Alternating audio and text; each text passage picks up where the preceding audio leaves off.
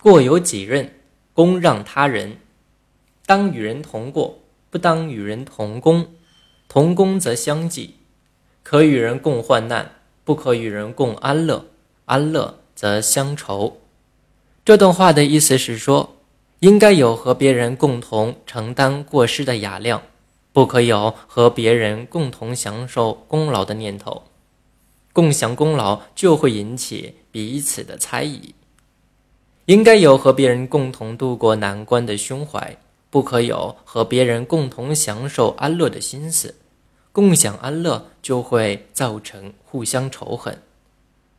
战国时期，越王勾践在两位得力助手范蠡和文种的帮助下，消灭了吴国，又带着大军渡过淮河，在徐州约会各国诸侯。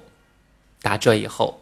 越国的兵马横行在江淮一带，诸侯都承认他是霸主。勾践得胜回国，开了个庆功大会，大赏功臣，可就少了个范蠡。传说他隐姓埋名，跑到别国去了。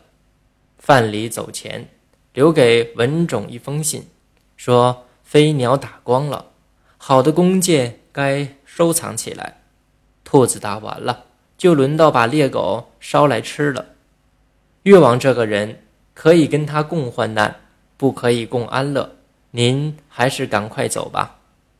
文种不听，最终导致了杀身之祸。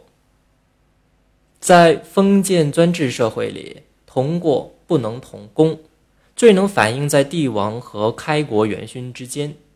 纵观历史，凡是能够得享天年的。都是及早抽身、激流勇退之人，如春秋时越国的范蠡；而功高震主又不懂得避嫌的，基本没有好下场，如汉初的韩信。